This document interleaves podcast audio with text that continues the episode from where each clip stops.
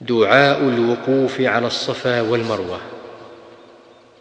لما دنا صلى الله عليه وسلم من الصفا قرأ إن الصفا والمروة من شعائر الله.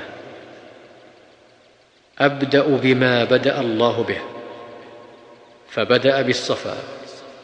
فرقي عليه حتى رأى البيت. فاستقبل القبلة.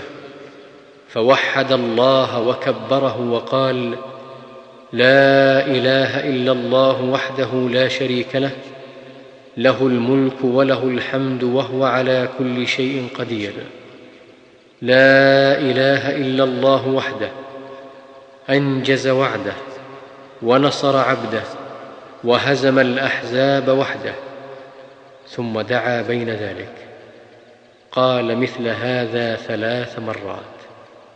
الحديث. وفيه ففعل على المروة كما فعل على الصفا.